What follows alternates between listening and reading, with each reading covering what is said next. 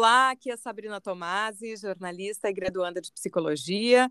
O que você está ouvindo é o resultado de um trabalho multidisciplinar realizado a partir do projeto integrador Cultura e Diversidade do IBGEM, Instituto Brasileiro de Gestão e Negócios, na primeira metade de 2021. Nos propusemos a refletir e provocar a revisão de cantigas de roda sob a ótica da transgeracionalidade. O que carregamos, o quanto absorvemos dessa cultura que chega até nós por essa via musical. Escolhemos fazer o registro por podcast, aproveitando o conteúdo sonoro, a sua acessibilidade. E em meio à pandemia, fazemos essa gravação totalmente online, cada um nas suas casas. Então, desde já, pedimos desculpas caso haja algum ruído doméstico ou falhas de conexão. Nos próximos minutos, convidamos você a nos acompanhar. Estão conectados conosco a colega, psicopedagoga, estudante de psicologia, Joséia Zanetti, e o esposo dela, Ivan Zanetti, que é arquiteto e músico e que vai acompanhá-la no violão. Olá, tudo bem com vocês? Olá, tudo bem, Sabrina? Eu sou a Gilcé, então, como a Sabrina já disse, né? Uh, graduanda do oitavo semestre de psicologia do IBGEM. E hoje uh, eu vim falar com vocês um pouco uh, mais, né, das heranças culturais que passam de geração a geração como, por exemplo, os ditados, os contos infantis, uh, as cantigas, né? E nesse sentido, uh, a gente sabe que nem sempre essas cantigas trazem uma mensagem uh, adequada ou positiva. Então, a proposta do trabalho é exatamente esta: é trazer uma nova versão, né, que a gente vai agora mostrar para vocês com muito carinho, da música Nana Nenê. Primeiro, a gente vai fazer a versão original e depois a gente vai fazer a proposta da nova versão. Três, quatro. Nana Nenê, que a cuca vem pegar.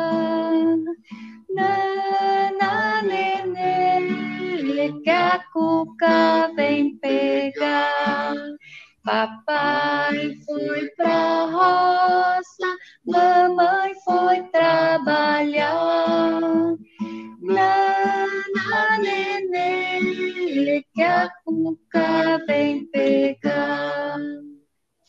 A nova versão, para a gente sentir a diferença. Três, quatro. Nana, nenê, para descansar.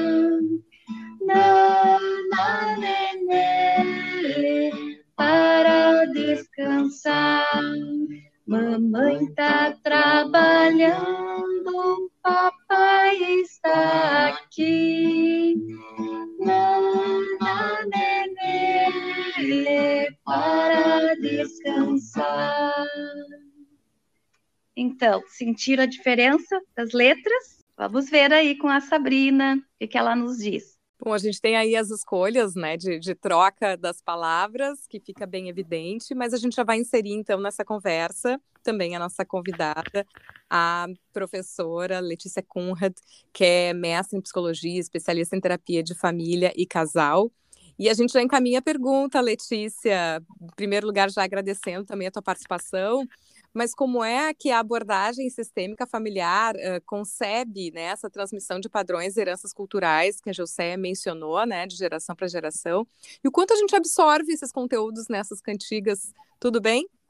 Olá, tudo bem? E contigo, Sabrina? Olá, Gilceia. Eu achei excelente a questão, né? E muito interessante esse tema que a Gilceia traz, porque isso é uma questão que a sistêmica estuda e aborda muito na perspectiva das famílias, porque a gente sabe que sim, além das cantigas, né, de muitas outras maneiras são passadas essas heranças, essas crenças, né, familiares que se perpetuam muitas vezes ao longo de muitas gerações.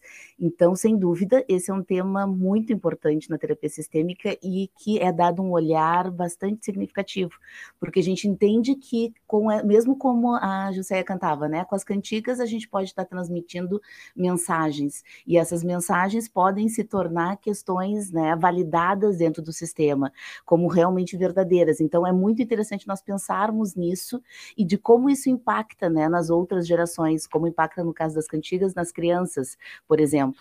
É um elemento muito interessante.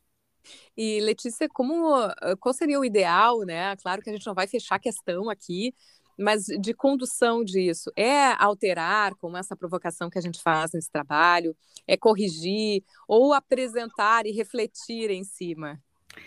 Interessante essa questão, né, Sabrina? Porque eu concordo, eu acho que talvez a gente não tenha uma resposta única, né? E possamos pensar em alternativas. Acho que adaptar é uma boa alternativa, mas acho que talvez principalmente compreender, né? Porque não necessariamente a gente precisa alterar, a gente pode utilizar essa mesma cantiga, mas dando um outro olhar, trazendo, por exemplo, a questão de que, bom, quando eu era criança, né, minha filha, a gente escutava as músicas assim, né? O que, que te parece? Trazendo como uma questão talvez de história e não como muitas vezes era usado como uma questão, por exemplo, de assustar as crianças ou de poder provocar algum comportamento em relação a isso. Mas acho que essa proposta que a Gilceia traz aqui é muito interessante, da gente poder adaptar e talvez atualizar né, essas cantigas para algo que seja mais adequado, enfim, mais interessante para as crianças também. Esses medos, essas questões culturais aparecem muito em consultório, Letícia? Bastante. É interessante essa questão, Sabrina, porque parece, e isso é uma questão muito realmente da, da, cultura, de crenças daquele próprio sistema, né? Até porque, claro, a gente muitas vezes vai encontrar impacto de gerações e, e muito discurso dos pais, não, mas os meus pais faziam assim e funcionava. Sim, e não necessariamente era bom. Então a gente talvez tenha que pensar nisso, no impacto, até porque a gente sabe que a criança vai ter medo intrinsecamente. A gente não precisa assustar a criança para que ela tenha medo. Então, às vezes, a gente tem que avaliar o quanto essa ameaça pode ser positiva, produtiva em termos de estratégias. Né? Eu sei que às vezes os pais utilizam pensando na educação e no bem-estar, mas não necessariamente ele produz esse efeito. Né? Então, isso é uma coisa a ser bastante pensada e que trazem muito essas questões em determinadas etapas, né? Que as crianças vão ter essa questão do medo. Letícia, muito obrigada pela contribuição. E eu repasso a palavra aqui a Jusceia para fazer o fechamento, não só como contribuinte desse trabalho com a questão musical, mas como psicopedagoga que é. Então tá, obrigada aí Sabrina. Aproveito também para agradecer a professora Letícia, que tão gentilmente acolheu esse nosso convite.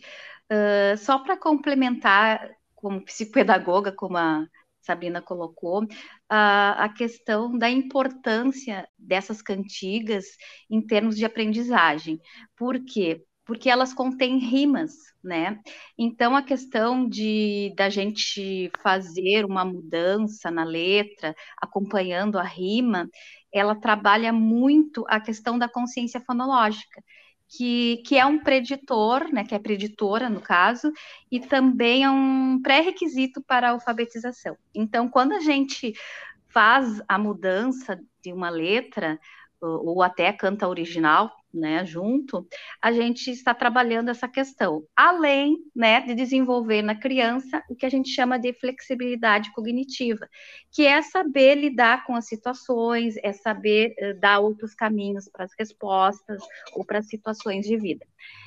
Uh, então, nesse sentido, eu, eu acho que uh, o trabalho com músicas em geral, né, e aqui no caso as cantigas infantis, são de primordial assim importância e a gente pode aproveitar muito em várias áreas uh, com a criança.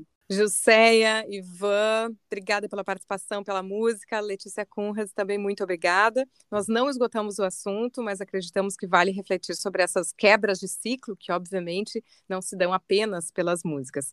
Esse podcast representa a mobilização de um dos grupos do projeto integrador Cultura e Diversidade do IBGEM no primeiro semestre de 2021.